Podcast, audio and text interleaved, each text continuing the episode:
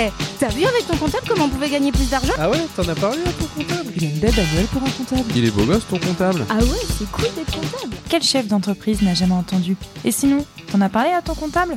Eh oui, l'expert comptable est tout autre qu'un professionnel du chiffre aux lunettes calculettes. L'expert comptable est avant tout un médecin de famille, un conseiller. Dans ce podcast, on va s'intéresser aux parcours entrepreneuriaux de nos invités, tout en mettant en avant notre expertise sur des sujets bien précis. Croyez-moi, à la fin de l'épisode, vous n'aurez plus la même vision de l'expert comptable. Salut et bienvenue dans le nouvel et avant-dernier épisode de la saison 1 de Ta vue avec ton comptable.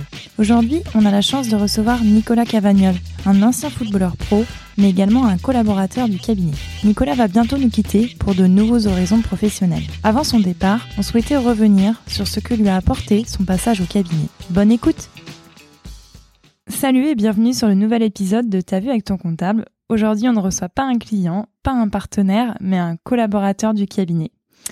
Et ce collaborateur va justement bientôt nous quitter d'ici une semaine. Donc salut Nicolas, je te laisse te présenter. Salut à tous. Euh, donc je vais me présenter. Je m'appelle Nicolas. Je suis au cabinet depuis bientôt 4 ans. Comme vient de le dire Émilie, je suis en partance pour de nouveaux projets. Euh, j'ai une j'ai un profil plutôt atypique euh, parce que j'ai eu plusieurs vies. j'ai seulement 34 ans aujourd'hui, mais j'ai eu une première carrière euh, de sportif de haut niveau. Puis aujourd'hui, j'ai je suis revenu dans le monde normal, je dirais. si tu dois revenir justement sur ta carrière atypique, tu as commencé par quoi justement? Alors très jeune déjà, ça, ça, on va remonter assez loin. Euh, D'habitude, on commence par les études, à partir du bac, tout ça. Pour ma part, ça a commencé beaucoup plus tôt. Euh, j'ai été amené à jouer au foot très jeune, euh, comme la plupart d'ailleurs, j'ai commencé à 6 ans. Et dès l'âge de 13 ans, on va dire que ma carrière a déjà pris un premier tournant. À savoir, j'ai quitté le domicile familial dès l'âge de 13 ans. Je suis parti dans un centre de préformation jusqu'à l'âge de 15 ans. Donc déjà, je passais euh, la semaine dans un, dans un internat où euh, j'ai connu euh, mes premières horaires aménagées avec le premier mon, mes premiers rythmes de, de vrai footballeur, donc c'est-à-dire on s'entraînait tous les jours.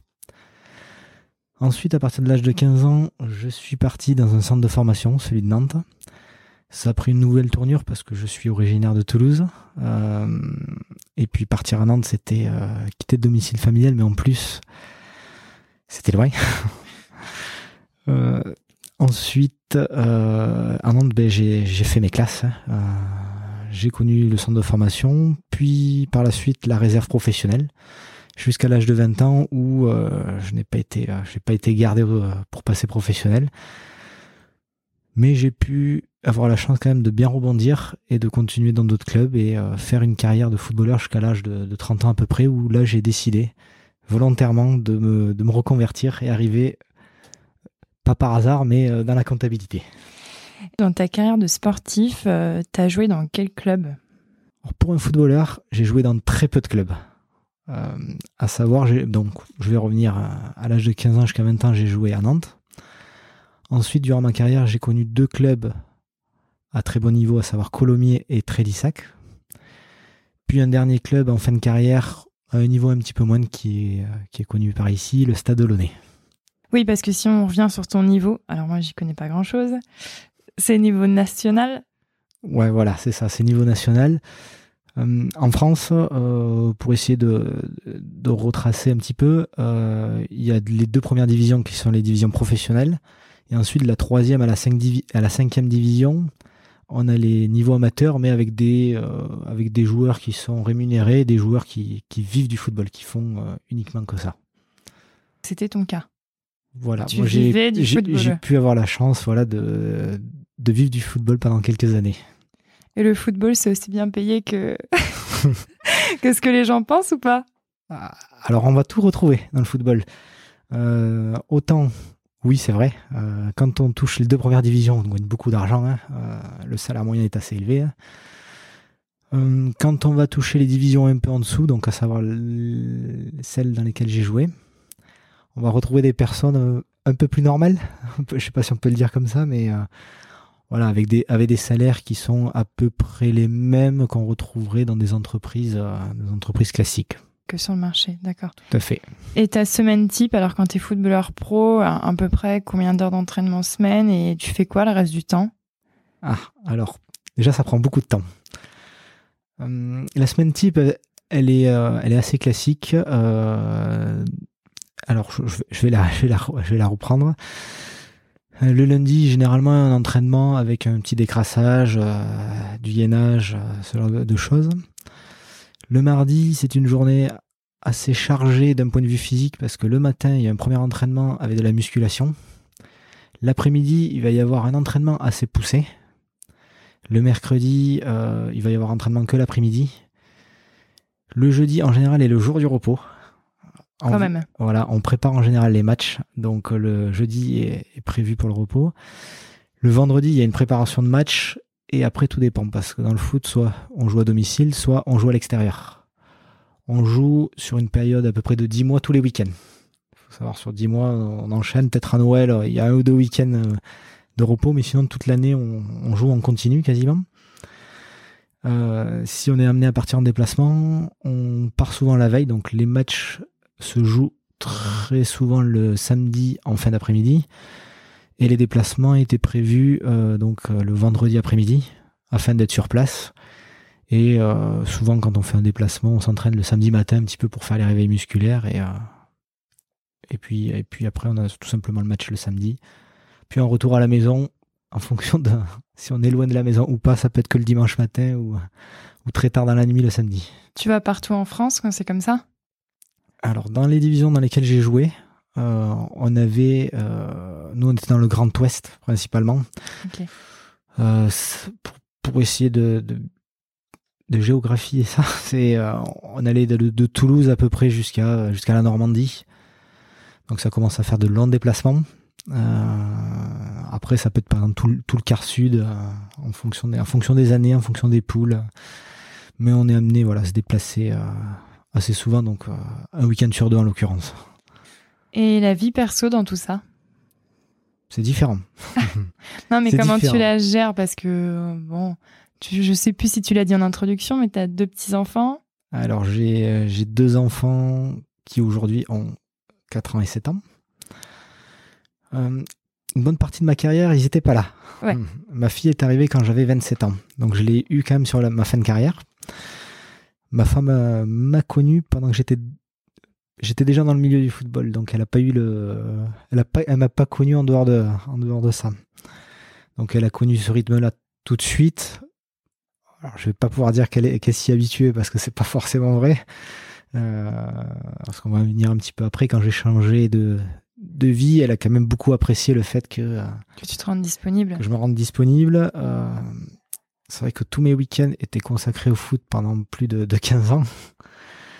Euh, donc, donc en effet, la vie de famille est un petit peu différente, euh, mais sachant qu'on s'adapte, on s'adapte aussi. J'avais des, des moments creux dans la semaine, donc pour moi c'était le lundi et le jeudi, et c'était le jour quand j'ai eu ma fille, c'était les jours où je la gardais avec moi. Donc elle n'est pas à la crèche, euh, j'ai pu avoir la chance de l'avoir avec moi. Donc on va dire qu'on s'adapte à un autre rythme que celui qu'on peut avoir d'habitude. Oui, et t'as assuré. Et alors, euh, ton meilleur souvenir de match? Est-ce qu'il y a un match en particulier qui t'a marqué, ou une victoire, ou une défaite, euh, comme tu préfères? J'en ai un, j'en ai un souvenir. Alors c'est un parcours même, hein, un parcours en Coupe de France. Hum, Pour nous, les amateurs de ce niveau-là, donc de la de la N1 à la N3, la Coupe de France, c'est quand même euh, une mise en lumière. Et une, euh, une année, nous sommes partis, enfin, on a eu la chance d'éliminer des clubs qui étaient à des divisions supérieures à nous, donc des clubs de, de Ligue 1. C'était un très très grand souvenir parce qu'on est allé jusqu'en huitième de finale de Coupe de France, donc c'était euh, c'était même historique puisque le club n'avait jamais réussi ça.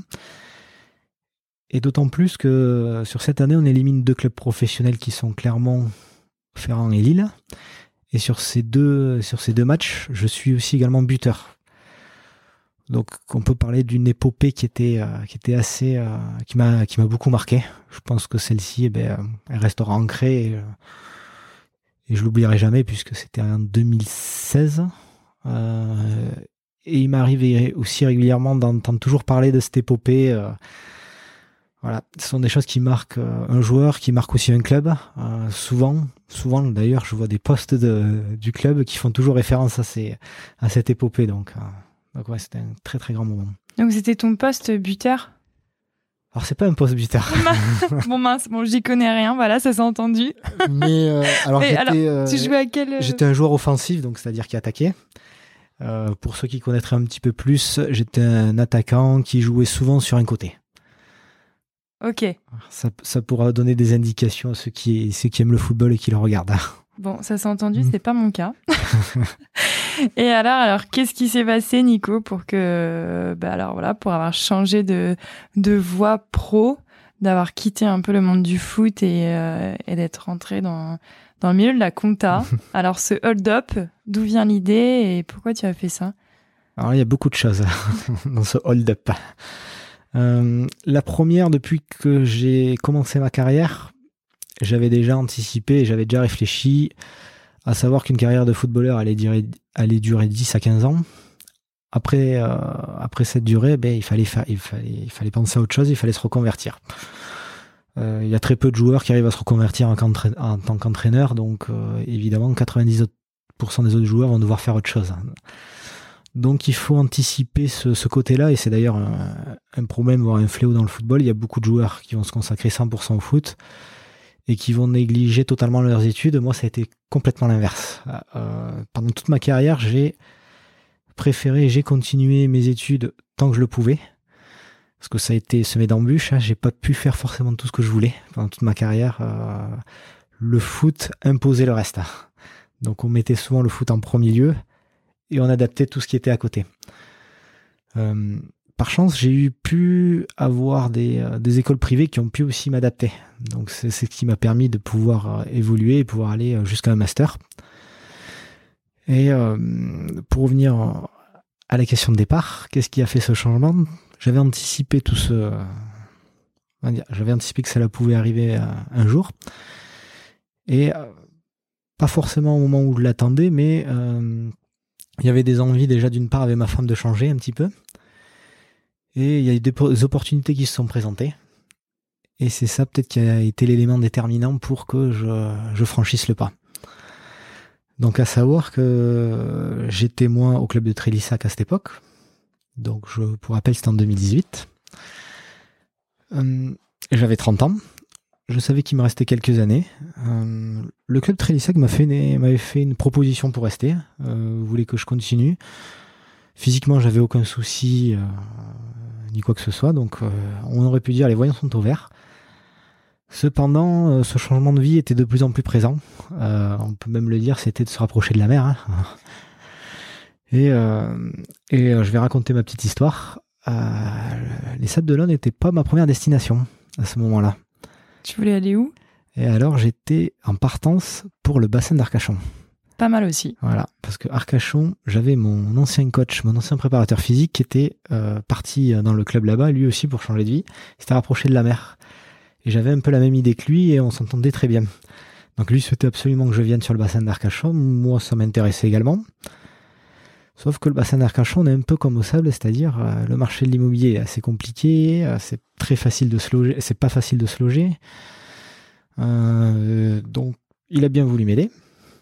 Cependant, ça a mis un petit peu de temps et on avait, eu des difficultés.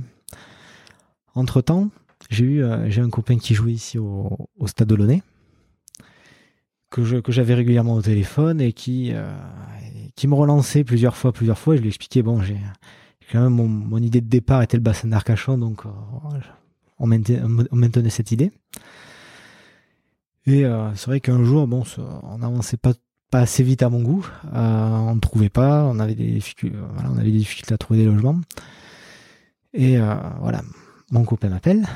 Il me dit mais les, propositions tiennent toujours ici. Je peux te mettre en contact avec des personnes qui pourraient m'aider pour pour changer de vie. Et là, il m'a mis en contact avec Fabrice Soulet, qui était le président du Stade Olonnais. Donc j'ai eu Fabrice Soulet au téléphone. La conversation était plutôt positive à la sortie et repas du soir à table avec madame, évidemment. Vous savez que, bien évidemment, le sujet a tourné autour de ce changement. Et euh, j'ai eu plutôt un bon feeling avec lui. Quelques jours plus tard, je crois que je lui ai dit bon ben euh, ok, tu peux chercher. Voilà. Je crois que je lui ai dit exactement ces mots-là. Tu peux y aller. Euh, si je te le dis, pour moi, c'est que euh, moi je l'avais validé de mon côté, ma femme l'avait, la- ma femme l'avait validé aussi.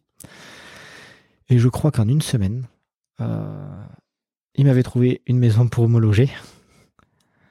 Bon allez, c'était facile pour lui. Il était propriétaire de la maison, D'accord, bon, donc il a pu me la bloquer et ça a facilité le, la facile. transition. Mais après, d'un point de vue emploi, voilà, je lui ai transmis nos deux CV. Crois qu'en une semaine, j'avais eu euh, deux, trois propositions et ma femme euh, avait euh, presque deux contrats de travail sur la table, prête, pour une nouvelle embauche. Donc en fait, toutes les, étoiles s'étaient alignées assez facilement et la décision en fait s'est fait assez facilement finalement.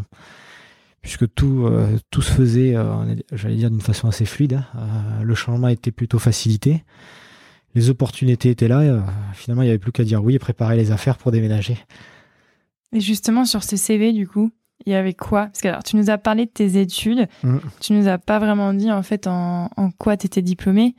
Euh, au niveau de l'école, tu avais quoi comme, comme licence, comme master euh? Profil atypique encore. Ouh là là Alors, j'ai un BTS assistant de gestion pour démarrer.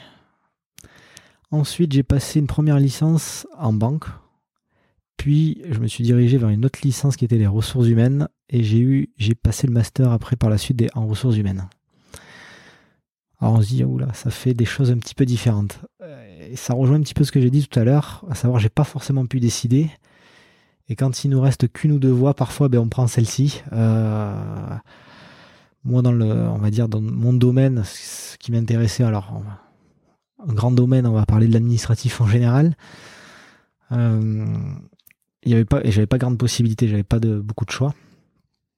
Celle-ci était présente et surtout j'avais euh, l'école qui pouvait m'accueillir et qui pouvait permettre d'avancer. Euh, parce qu'il fallait trouver des écoles qui acceptent que j'aille m'entraîner l'après-midi, que certains matins je sois pas là que le vendredi euh, je sois en déplacement. Donc il fallait qu'on arrive à condenser des semaines de, de 30 heures en 15 heures et que les, professeurs évidemment acceptent de faire des cours raccourcis. Avec... C'était pas évident et j'ai réussi à trouver cette école. Donc j'ai choisi de, de pousser jusqu'au jusqu'au maximum. Donc évidemment le master était le diplôme le plus élevé dans ce domaine-là.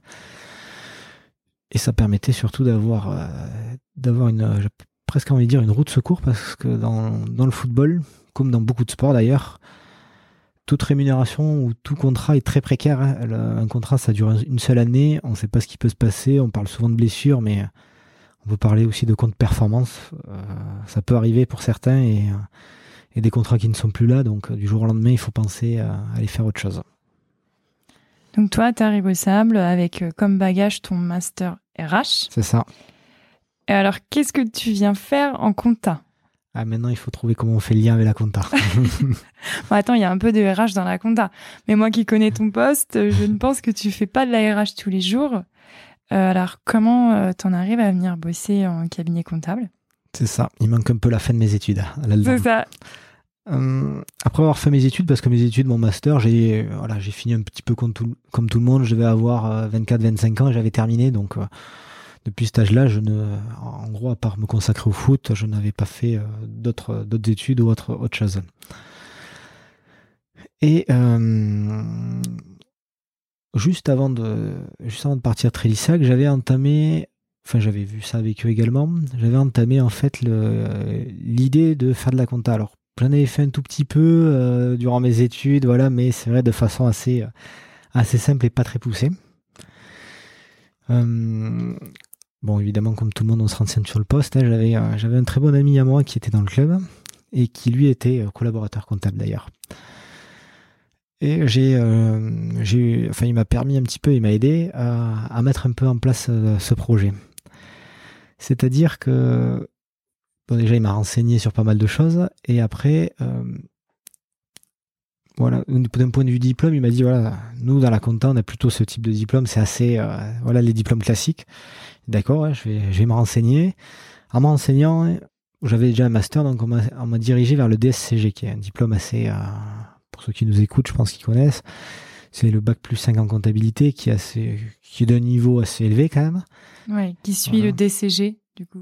Voilà, qui suit le DCG parce que par. euh, en gros, on m'attribuait le DCG par, euh, Par équivalence. par équivalence, voilà. Donc je me suis renseigné sur ce DCG. Donc euh, bon, au début, je me suis dit où est-ce que je mets les pieds? À la suite de ça, j'ai trouvé, enfin j'ai trouvé, par correspondance, une façon de passer les diplômes. Donc ça m'a intéressé. J'ai commencé à m'y mettre. Euh, dans le cadre de ces diplômes, évidemment, on ne peut pas le faire comme ça, il faut faire un stage.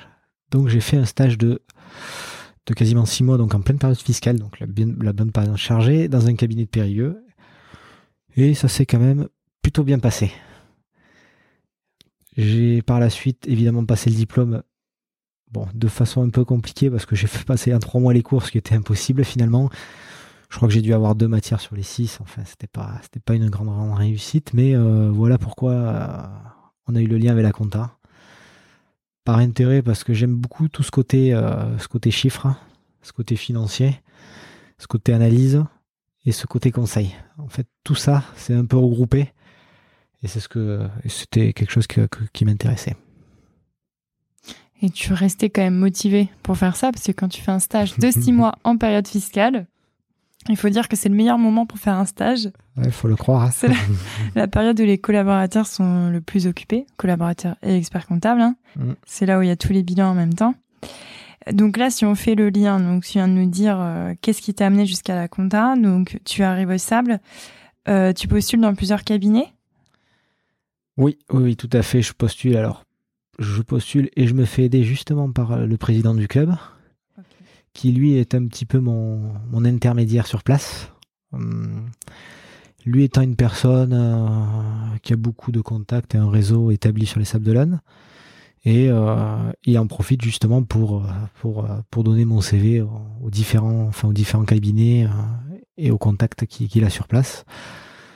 De là, j'ai reçu, j'ai eu trois retours et des postes qui peuvent être un petit peu différents d'un cabinet à l'autre, des tâches un petit peu différentes.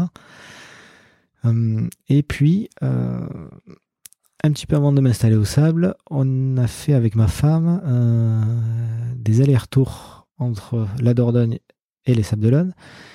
Et lors d'un de ces week-ends, eh j'ai rencontré Olivier au cabinet euh, pour un entretien. Et puis, euh, c'est ça peut-être qui a fait la différence. Euh, je dirais que le feeling est plutôt passé. Euh, la dynamique et la vision qu'on a du cabinet correspondaient à mes, à mes attentes. Voilà, tout simplement. À tes valeurs, ouais. Ouais, à mes valeurs. Pour euh, situer Olivier, c'est celui que vous entendez sur tous les épisodes. Olivier qui est expert comptable au cabinet et du coup qui a accueilli Nico, Nico pour son entretien. Alors l'entretien s'est plutôt bien passé. Donc tu as eu un retour positif par la suite, c'est ça? C'est ça, voilà. J'ai eu, euh, oui, ça doit être dans la semaine qui suit, un retour positif. Euh, ça, voilà, c'est, je lui ai assez rapidement dit oui parce que je savais, euh, je savais, voilà, comme on a dit tout à l'heure, euh, que ça correspondait à mes valeurs. Vu que j'avais eu un comparatif en plus avec deux autres cabinets, ça m'a facilité un petit peu le, le choix. Ok. Donc toi, tu arrives en tant que, collab.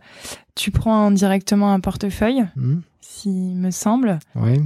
Et euh, alors, comment ça se passe? Du coup, tes, tes premiers mois au cabinet, c'était comme tu pensais C'était plus compliqué? Ayant fait un autre cabinet auparavant, j'ai pu avoir dit, un aperçu. Euh, donc j'ai pas été euh, ni surpris euh, ni quoi que ce soit par rapport à ça et, et je m'attendais euh, je m'attendais à ça. Euh, comme tu l'as dit tout à l'heure, j'ai pris euh, un portefeuille au début et euh, bon ce portefeuille a évolué dans le temps. Euh, mais par rapport à mes attentes, voilà, je savais que je, je me trompais pas là-dessus. Oui, tu savais que tu allais avoir six mois un peu intensifs. Je savais, voilà, mes deux périodes, je m'étais préparé à ça. Six mois où ben, les vacances, on oublie. et puis six mois où, euh, où c'est un petit peu plus cool, on va dire. Et encore. Aujourd'hui, euh, je l'ai entendu sur plusieurs d'autres podcasts. euh, Il n'y a plus de période ouais, la fiscale. période fiscale n'existe plus. Ouais, c'est ça. Et euh, les aspects du coup tu, du métier que tu préfères, toi? Alors, il y a des aspects qui me plaisent particulièrement. Euh, Peut-être que ça reste des missions encore un peu trop euh, annexes par rapport aux collaborateurs, mais tout ce qui va être lié à l'analyse des chiffres, en général. C'est vrai que le conseil est quelque chose de très très intéressant. Euh, de, pouvoir montrer par exemple à un chef d'entreprise un point de vue euh, autre que ce que lui a. c'est des aspects ça qui, qui m'attire toujours dans le métier. Prendre du recul, ouais. ouais, prendre du recul. c'est vrai que le collaborateur comptable en général, il va connaître l'activité de son client, mais il va pas y travailler non plus. Euh, il n'a pas peut-être cette notion de, du travail au quotidien avec le, avec le chef d'entreprise. Et vice versa, euh, le chef d'entreprise, il va avoir euh, la notion de son activité au quotidien. Il va peut-être pas avoir forcément le recul sur sur l'analyse justement de ses de son entreprise. pour prendre un exemple, il y, y a beaucoup de chefs d'entreprise qui nous demandent j'en suis où, je suis à combien? Euh, est-ce que c'est bon, est-ce que c'est pas bon, est-ce que je peux investir, qu'est-ce qu'il faut que je fasse, euh, voilà, c'est tout cet aspect-là. Ouais, je vois. Mhm. Et tu vois, je pensais que tu allais me, me, parler aussi de l'informatique, parce qu'il faut savoir qu'au cabinet, Nico est notre référent informatique, notre sauveur quand il y a quoi que ce soit, un bug ou, ou quelque chose qui fonctionne pas. C'est aussi un aspect du métier que, que tu appréciais. Ouais, tout ce qui est lié à la, à la technologie même en général, en plus de l'informatique. Euh, c'est quelque chose qui m'intéresse et que c'était même du, loisir personnel. Euh, il est vrai qu'au cabinet, euh, j'ai pris ce rôle de presque cette double casquette comptable d'un côté, mais une casquette d'informaticien, on va, dire ça. Et on m'appelle assez régulièrement pour tous les petits soucis, les commandes, les choses qui marchent pas. Et c'est vrai que c'est quelque chose qui m'a accompagné un petit peu tout le long du cabinet et euh, la technologie en général, euh, je vais pas dire ma vie, mais presque, parce que tout petit, euh, j'ai toujours, j'ai encore des souvenirs où quand j'avais 6-7 ans, donc je vais retracer ça par rapport aux autres, dans les années 95, j'ai des parents qui avaient un PC et j'étais déjà, j'étais déjà posté dedans, devant, à cet âge-là. Mince. Voilà, j'avais déjà commencé à, toucher à tous ces, à tout ça en, en 4 ans, là, parce que c'est 4 ans en cabinet, c'est ça 4 ans. Ouais, 4 ans. En 4 ans, euh, du coup, tu as dû voir quand même euh, le métier évoluer. Mm. Euh, si tu as deux, trois outils euh, à nous citer, toi qui t'ont plu, parce que je sais que tu étais aussi passionné par ça, qu'est-ce que tu as pu mettre en place au cabinet pour nous faciliter la vie ou tes deux, trois outils bref Ah, les quelques outils bref. Alors, je suis un éternel convaincu de la dématérialisation déjà. Donc euh, déjà je l'applique à titre perso, euh, à savoir que je n'aime pas du tout le papier. Euh, je préfère beaucoup tout ce qui passe par par les fichiers PDF, voilà en général. Hum, et je reste convaincu qu'aujourd'hui l'évolution, enfin l'évolution évidemment du poste va passer par cette dématérialisation évidemment. Peut-être que dans les prochaines années ça va encore accélérer. Facture X. Facture X notamment qui va mettre euh, un coup d'accélérateur. Je sais également qu'il y a beaucoup d'investissements euh, de la part des banques par exemple pour, euh, pour cette Facture X ainsi que, les coffres forts évidemment qui vont aller avec. Donc en effet, quand je suis arrivé, le cabinet n'utilisait que du papier en 2018. Aujourd'hui, il y en a toujours. Et je pense qu'il y en aura toujours. Ça sera malheureusement, il y aura toujours, euh, c'est comme, c'est la règle d'ailleurs des 80-20, hein, il y aura toujours 80% des personnes qui le feront et 20% qui, qui seront peut-être un peu plus en retard. Hein. Mais euh, déjà, on a essayé de commencer à mettre en place de la dématérialisation, donc le, déjà pour la passation des documents.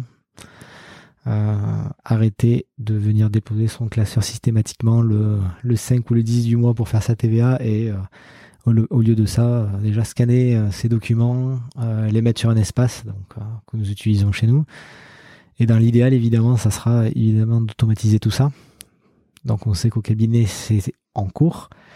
Et d'avoir une intelligence artificielle demain qui fasse le travail un peu réverbatif de, la saisie. Ce qui voudrait dire que finalement, les tâches du, du comptable vont, vont évoluer. On ira sur des missions à plus forte valeur ajoutée. Ouais, ouais je pense que celles-ci, elles sont très importantes. Mm. Hum, donc ouais, tout ce qui est le collaborateur va être plus devenir un, conseiller. Ouais, voilà, tableau de bord, analyse des chiffres. Mm. Comme tu disais tout à l'heure, finalement, les, les aspects du métier qui te plaisent. Tu vois. Nico, fallait pas partir. hein. On y viendra à ce, à ce poste euh, idéal. On, on sait jamais. La marche est en cours. Bon, hein, en donc, tout cas, euh, on part pas fâché, donc euh, c'est l'avantage. Euh, J'avais aussi noté, euh, est-ce que tu imaginais ouais, le boulot en cabinet comme ça, l'ambiance en cabinet, t'as été surpris, t'as été convaincu euh, Je pense que j'ai été surpris par l'ambiance en cabinet. Euh, alors, la chance peut-être que le cabinet a aujourd'hui aussi, c'est qu'il a une équipe plutôt jeune et dynamique. Quand je dis jeune, je vais parler de jeunes dans la tête, hein, pour éviter de mettre de côté ceux qui pourraient se sentir un peu plus âgés. Euh, mais ouais, plutôt surpris euh, de ces rapports quand même qui sont, euh, qui sont plutôt facilités ici. Alors il y a peut-être aussi cette dynamique de, sport qui aide un petit peu et qui, qui est un petit peu la locomotive sur ce plan des rapports humains au cabinet. Donc c'est vrai que pour être passé, alors je suis passé dans d'autres entreprises, j'ai pas vu du tout cet aspect-là. Tu viens de parler d'un d'un mot que, qui me plaît aussi, le sport. Mhm. On est d'accord là-dessus. Et alors toi, du coup, en, tu penses que en quoi le sport euh, joue euh, a un rôle sur le fonctionnement du cabinet, sur l'ambiance, etc. Pour toi, le sport, ça apporte quoi en fait au, au quotidien? Alors ça va être facile pour moi de parler de sport. hein. Euh, bon, d'une part parce que j'ai été footballeur à, à un certain niveau et que, euh, et que ben, je j'en ai, j'en ai pratiqué tous les jours. Mais d'autant plus aujourd'hui où j'ai arrêté le foot et je, fais d'autres choses, hein, je fais d'autres sports. Qu'est-ce Euh, que tu fais, Nico Alors, je fais du triathlon. Donc, ça regroupe trois sports la natation, la course à pied et le vélo. Et euh, je le pratique toujours, tous les jours, hein, comme avant finalement. C'est juste que j'ai changé mon rythme. Euh, C'est peut-être plus individuel aussi. Euh, pour moi, ça m'apporte déjà un équilibre. Euh, lorsque je fais du sport, souvent, j'arrive à laisser tout, euh, tout de côté. Donc, je vais essayer de euh, tout ce qui est lié au travail, de pas y penser. Euh, je, vais prendre un exemple. Lorsque je vais courir, je mets des écouteurs et j'écoute régulièrement des podcasts. Ces podcasts ne sont pas souvent en lien avec, euh, le travail, ce qui fait que je pense totalement autre chose. J'effectue régulièrement mes entraînements le midi à ma pause déjeuner et euh, ça permet quasiment de découper la journée en deux. Et quand je découpe ma journée en deux, ça permet d'être un petit peu plus frais l'après-midi souvent. Euh, donc on va dire que ça apporte cet aspect un peu de, le sport de liberté. Aujourd'hui, je le vois aussi beaucoup plus comme un côté plaisir que comme un côté travail, contrairement à avant. Ce qui fait que c'est aussi au, à l'envie. Tu nous as parlé de triathlon. Ce que tu dis pas, c'est que on peut te retrouver sur des sacrés formats du type euh, Ironman. Donc là, si je me trompe pas, tu prépares un Ironman, c'est ça? Et oui, je prépare. Alors jusqu'à aujourd'hui, j'ai fait du triathlon en effet sur des formats M et sur du format L, donc les Alpha Ironman. Pour rappel, les distances sont de 1900 mètres à natation, 90 km vélo et 21 km de course à pied. Donc c'est déjà un format quand même qui est, qui assez prenant euh, à l'entraînement. hein. Et euh, pour la première fois cette année, début octobre, je vais aller à l'Ironman de Barcelone.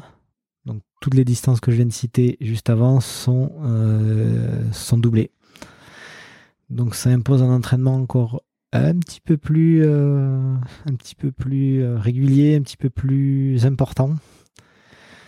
Mais bon, voilà, c'est un peu le, plaisir d'une vie et, l'envie de voir jusqu'où on peut aller. Faut savoir que Nico est ultra motivé. Nico est, du genre à partir faire une sortie vélo à 6 heures du matin le week-end, pendant que ses collègues euh, se reposent le week-end. D'où vient en fait euh, cette motivation au quotidien? Tu penses que ça vient de ton passé de, sportif pro ou finalement tu as ça dans le sang depuis toujours et tu es hyper actif Bon, je pense qu'il y a les deux. Il y a peut-être un poil, un peu d'hyperactivité. Euh, C'est-à-dire que même après ma sortie vélo, euh, je vais pas m'arrêter et dormir. Généralement, il y a la vie de famille qui commence juste après. Euh, la, motivation, se fait naturellement. Hum, J'ai pas besoin de beaucoup me forcer. Ça se fait, voilà, ça c'est assez naturel chez moi. Pourquoi partir à 6 heures? C'est aussi pareil, c'est-à-dire que je mets pas non plus en péril l'organisation familiale en ce moment. On a trouvé un très bon équilibre. Lorsque je décide de, de partir à 6 heures du matin, généralement, j'arrive à terminer mes sorties vélo à 10 heures. À 10 heures, c'est le début de la journée, un week-end en général pour la famille. Donc les deux se, compilent plutôt bien. Euh, la chance que j'ai, c'est que voilà, je peux dans mon week-end profiter d'une bonne sortie vélo, mais en plus, je peux profiter de toute ma journée en famille derrière. D'autant plus que quand je fais ça, ben, je trouve euh, une certaine liberté, j'allais dire, mentale en plus. Voilà, je suis, euh, je peux me consacrer justement à d'autres choses une fois que j'ai fait ma sortie vélo, donc. Euh, donc finalement, ça, voilà, ça se fait très très bien. Et puis une fois qu'on a pris le, le rythme, comme je dis, ça se fait sans, sans se forcer, donc ça c'est le, le principal. Ouais, c'est l'équilibre parfait. Mm. Donc si on résume, finalement, le cabinet, ça s'est plutôt bien passé. Comme tu disais, l'ambiance, euh, à ta surprise, est, est, plutôt cool en cabinet. En tout cas, tu avais l'air de t'y plaire. Alors pourquoi vouloir du coup quitter euh, ton poste en cabinet? Eh oui, ça peut paraître fou. euh, donc il y a plusieurs choses. Euh, déjà, ça s'est pas fait du jour au lendemain. Tout ça s'est fait de, de, fil en aiguille. Je, alors on va parler des, on a fait une transition un peu trouvée, mais de mes projets professionnels à venir. Alors j'ai deux projets. On va parler du tout premier, l'immobilier. Donc déjà j'ai donné un premier indice, à savoir que avec euh, trois autres associés, euh, il y a deux ans, nous nous sommes associés en fait pour créer une société qui va, qui euh, exerce de la, de la, promotion immobilière. Donc pour simplifier, moi et mes associés, nous cherchons des terrains que nous achetons. Ensuite, nous construisons une maison individuelle et puis, une fois terminée, la maison, on la vend. Tout simplement. Donc pourquoi, ça, pourquoi, pourquoi l'idée s'est mise en place Tout simplement? Alors on parle beaucoup déjà. Euh, grâce au foot, j'ai beaucoup de, j'allais dire, de beaucoup de relations dans des métiers autres. Donc entre en partie au bâtiment et donc je suis toujours intéressé à l'immobilier. Euh, très très jeune, dès mon début de carrière, j'ai fait mes mon premier achat très très jeune immobilier et j'en ai fait d'autres aussi par la suite. Et ça m'a toujours euh, toujours intéressé, euh, toujours intéressé. Et euh, avec les associés, petit à petit, en fait, il y a beaucoup d'idées qui qui émergeaient, à savoir qu'est-ce qu'on pourrait faire, parce que tous les autres associés ont déjà connu hein, l'achat puis la location. Enfin, tous les associés arrivent à ce stade-là et se dire Aujourd'hui, on commence à construire un patrimoine, c'est intéressant, mais on est tous à peu près dans la même idée. Qu'est-ce qu'on peut faire aussi? Qu'est-ce qu'on peut continuer, aller au-delà de tout ça? Et moi, notamment, j'avais pris, euh, enfin, j'avais eu euh, déjà cette première idée de acheter-vendre, mais je voulais savoir quel était le coût, tout ça. Et j'ai comparé tout simplement euh, combien de temps il fallait pour rentabiliser un investissement locatif. Alors, j'ai fait beaucoup de, beaucoup de projections. Et euh, lors de, la euh, lorsqu'on fait de la promotion immobilière, je me suis rendu compte que la rentabilité était bien plus importante. Les marges étaient bien plus intéressantes. Donc la première idée a commencé là. Et puis de fil en aiguille, finalement, on a commencé à faire des réunions entre nous, à faire évoluer les projets. On a mis en place des, les, on va dire les premiers, les premiers éléments. Et je suis allé voir assez rapidement la banque pour leur expliquer un peu l'idée du projet, Bon, bah, évidemment, quand on commence la promotion immobilière, vous avez de l'expérience, tout ça Non. C'est rassurant. Mais, mais, par contre, euh, on a des compétences, je pense, dans l'entreprise aujourd'hui que euh, tout le monde n'a pas. Euh, on a des personnes dans le bâtiment qui savent faire des, euh, qui savent faire des choses. Et on va dire, moi, je suis un peu la tête isolée dans le groupe, qui sait faire quand même un petit peu de compta, qui s'est intéressé beaucoup à la fiscalité, donc qui a étudié un petit peu le sujet. Donc l'association, je leur avais dit, peut être très intéressante parce que je pense qu'on a les compétences en tout cas pour y arriver. Et bon, il y a, quand même, euh, il y a quand même des banques qui sont, qui étaient, euh, qui étaient quand même intéressées par le projet. Et on a eu notre chance, donc on a démarré, euh, on a démarré nos projets. Et euh, on va dire que le premier projet s'est plutôt bien passé, ce qui fait que ça a donné beaucoup de confiance à la banque. Et la banque finalement derrière, eh ben, elle, a été un peu plus ouverte. Et petit à petit, ce projet a grandi. Alors, on est encore un peu, euh, un peu jeune. Hein. La société n'a que deux ans, donc c'est tout jeune. Et euh, à ce jour, évidemment, la société va encore, encore grandir l'année prochaine. Donc de nouveaux projets, euh, des nouvelles discussions avec la banque, justement, et c'est un petit peu là où on veut aller. Et c'est ce qui fait qu'aujourd'hui, ce projet, eh ben, euh, avant, il prenait très peu de place. Il est devenu euh, de plus en plus conséquent et il prend beaucoup de place. Donc évidemment, quand on a un travail à temps plein au quotidien, pour gérer ces tâches-là, notamment les miennes, ben, il, fallait, il fallait travailler un petit peu plus le soir, il fallait travailler les week-ends.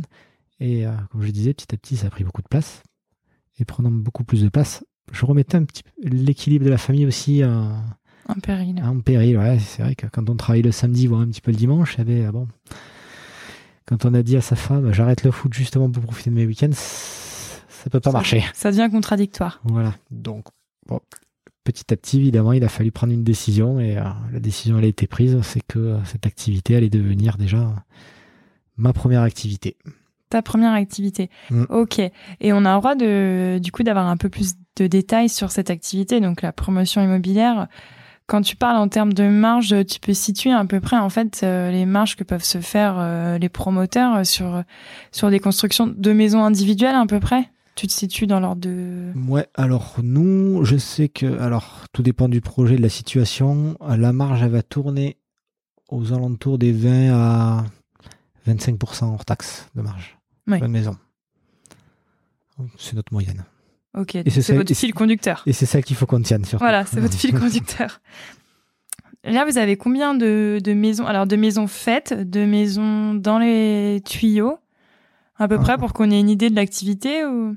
Alors pour vous donner, alors on est, je, je rappelle, on a une petite activité encore. Oui, euh, ou c'est pas votre, euh, surtout c'est pas votre activité principale à tous les, à tous les associés. À tous les associés, c'est vrai que chaque, les trois autres associés, je rappelle, sont des personnes du bâtiment. Donc eux, leur activité principale, évidemment, c'est leur métier. Donc la maçonnerie, le plaquiste, le menuisier, voilà, c'est leur, c'est leur quotidien. Euh, j'ai perdu le fil de la question d'ailleurs, de démarrage. Je te demandais euh, à peu près combien de maisons individuelles vous aviez euh, et puis combien vous en aviez dans les tuyaux? Alors, à ce jour, il y en a. Euh, alors, je repars. On a commencé il y a deux ans. Il faut savoir que la première année a quasiment servi qu'à une chose, à la mise en place. Hmm. Alors, aujourd'hui, on est en juin 2021, donc si je reviens en arrière, c'était en juin 2020 faut savoir de juin 2020 à juin 2021 à peu près, euh, il y a eu beaucoup de mise en place. Donc là, en un an, la société a vendu, enfin, a réalisé quatre projets, donc quatre maisons, quatre maisons vendues. il y en a trois en, sont en cours actuellement sur pour, euh, pour l'année 2022. Et, évidemment, pour 2023, euh, l'objectif serait de basculer à 5 pour retrouver un rythme de croisière pour, ces, ouais, pour, 5-6 projets. Ok, donc c'est quand même du boulot. Et ça commence à faire du boulot.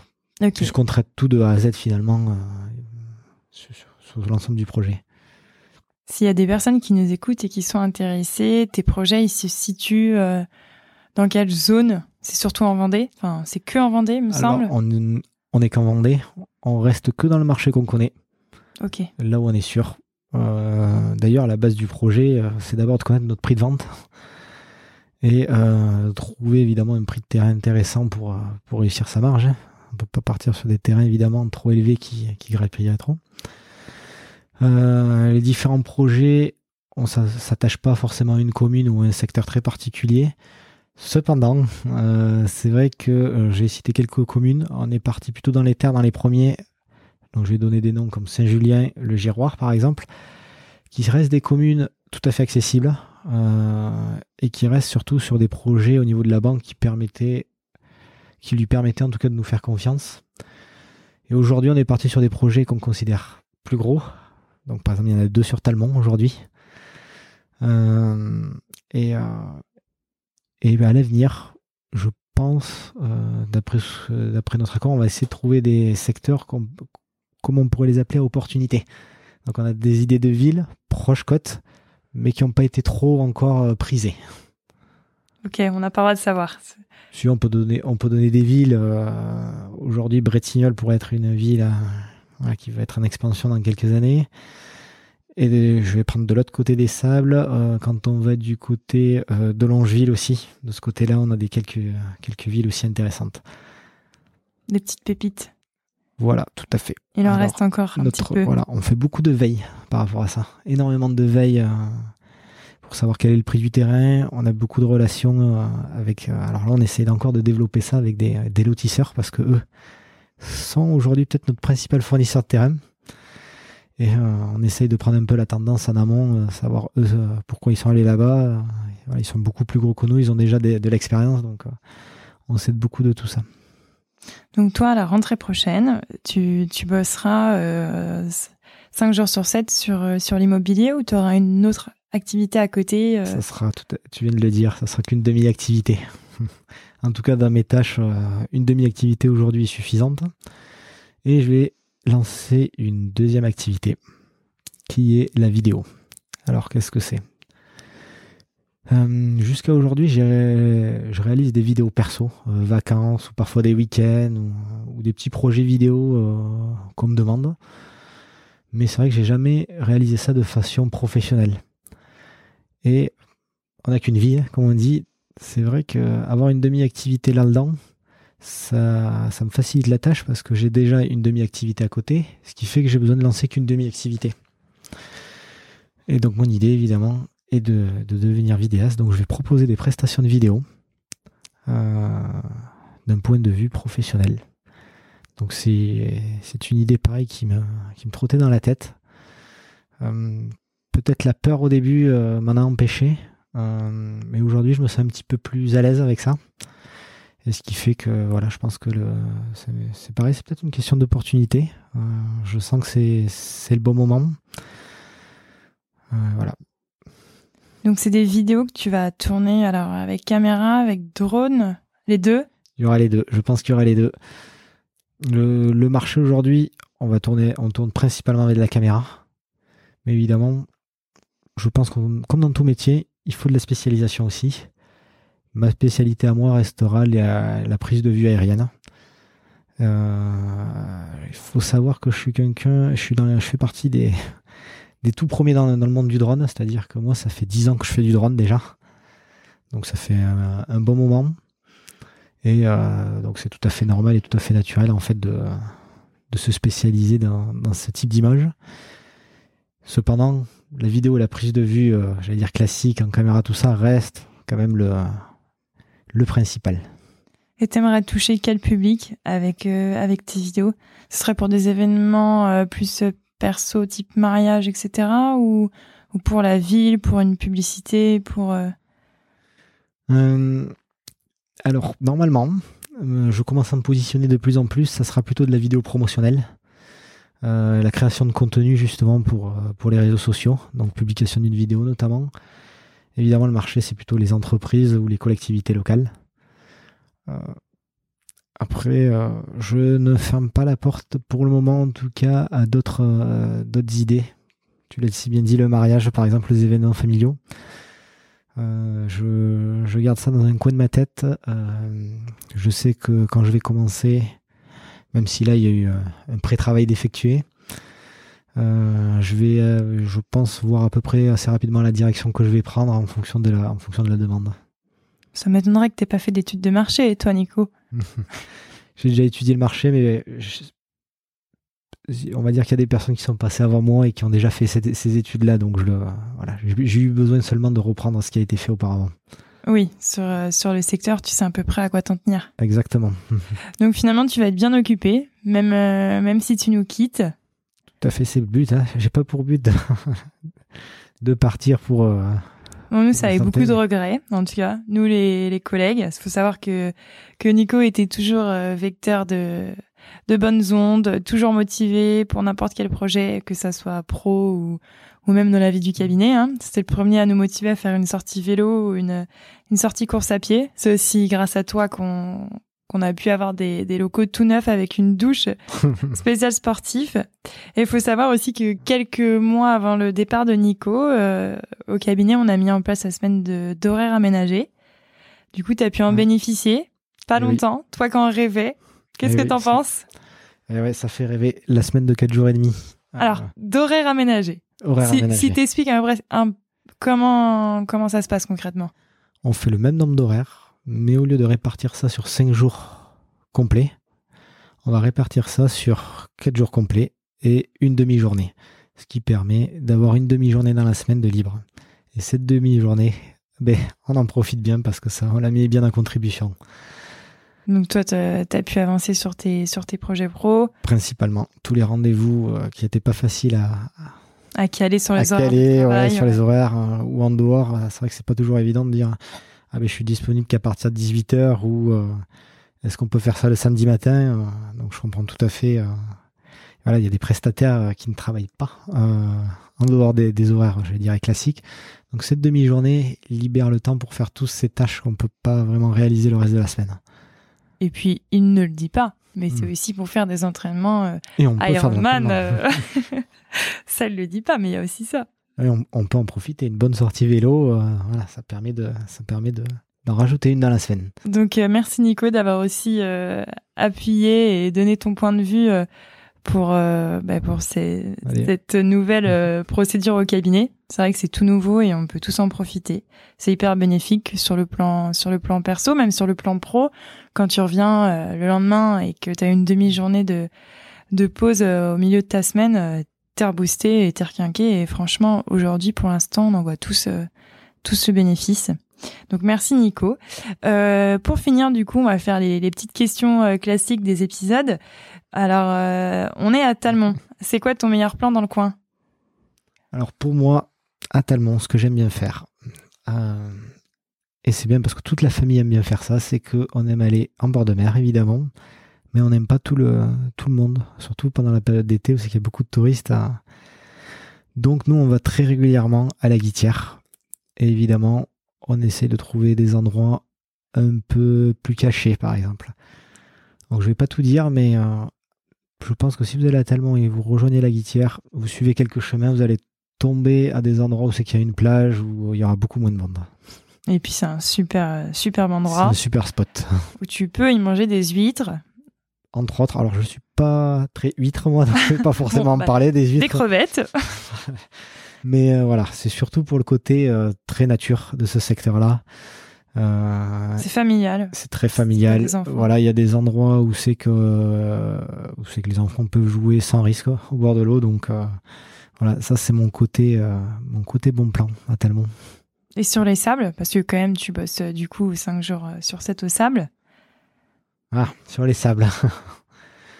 Euh, alors ça va un peu se retrouver, mais j'aime bien aller dans la forêt des Olonnes au sable. Euh, c'est un peu pareil. Euh, quand on prend les chemins dans la forêt des Olonnes, on peut trouver quelques coins très très sympas. Et avec beaucoup moins de monde l'été. Il faut faire les curieux et les aventuriers. Il faut faire un peu le curieux, tout à fait. Il faut pas hésiter à s'aventurer parfois. Il faut pas avoir peur de se perdre. Euh, allez, c'est pas non plus trop trop grand, ça devrait aller. Donc il faut pas hésiter. C'est là où tu fais des petites trouvailles. Mm. Et alors, dernière question, Nico, on est en 2030. Euh, tes deux activités euh, sont devenues des bigs activités. Et toi, t'es devenu quoi, Nico? T'es encore euh, en train de bosser dans la vidéo et dans la promotion immobilière? Ou alors, t'as à nouveau changé de, de parcours? Hum, alors pour la promotion immobilière, déjà on a pris un bon cap. Donc évidemment il y a une évolution, il y a une, il y a une vision à long terme qui est déjà, qui est déjà un peu vue par les quatre. Euh, et euh, alors tout d'abord, tu as parlé de The Big Boîte. Je ne sais pas si on veut devenir The Big Boîte non plus dans le secteur, car euh, on a envie de conserver un très grand équilibre, nous, entre vie perso, vie pro. Et d'ailleurs, on a parlé de la semaine à 4 jours et demi. Ça, c'est une semaine que je souhaite garder absolument. Faire tout pour, en tout cas. La vision, c'est quoi? C'est trouver le rythme, nous, de la boîte. Que tous les quatre, on soit heureux. Que tous les quatre, on puisse profiter à côté. Et qu'on arrive à trouver ce fameux équilibre de telle façon à... On a assez d'argent d'un côté et on peut en profiter de l'autre. Et vidéo, je pense que déjà si je réalise de beaux projets, 2030 c'est loin quand même. hein. Euh, J'ai une vision pour le moment un peu plus court terme, mais euh, ouais, ouais, commencer à trouver des projets, beaux projets. Alors, je vais faire mon vidéaste. Euh, les projets qui nous plaisent le plus en général, c'est les projets les plus créatifs. Ceux où on se fait le, plus plaisir en général. C'est qu'on fait voilà, de belles belles vidéos. Et ceux-là, je sais que c'est pas les plus faciles à trouver. Donc voilà, qu'est-ce que ça sera la vision 2030 trouver les beaux projets, ceux qui, ceux qui pla- plaisent le plus. Donc, tu as de beaux projets devant toi. En tout cas, Nico, on te souhaite euh, plein de bonheur pour l'avenir, une bonne continuation. Merci. Nous, on a été heureux de partager ces, ces quelques années à tes côtés. Et puis, bah, je pense qu'on aura l'occasion de se revoir, en tout cas sur, sur le départ de quelques courses. Ou, euh, Je, je pense qu'on se reverra quoi qu'il arrive. voilà. Bon, ben merci. Merci, Nico. Merci pour tout. Euh, merci. Salut. Salut. Hey, si vous entendez de nouveau cette jolie petite voix à la fin de l'épisode, c'est que vous êtes arrivé jusqu'au bout. Bravo et merci. Ce contenu vous a plu? Aidez-nous à nous améliorer, donnez-nous des suggestions d'invités, voire même soyez l'invité. Vous pouvez nous mettre une petite note sur euh, Apple Podcast ou Spotify. Après, si ça vous a pas plu, euh, mettez pas de note. hein. Enfin, mettez pas une note pour mettre juste une étoile. Enfin, je sais pas, écoutez un autre podcast. Quoi. Enfin, voilà. Merci. Salut.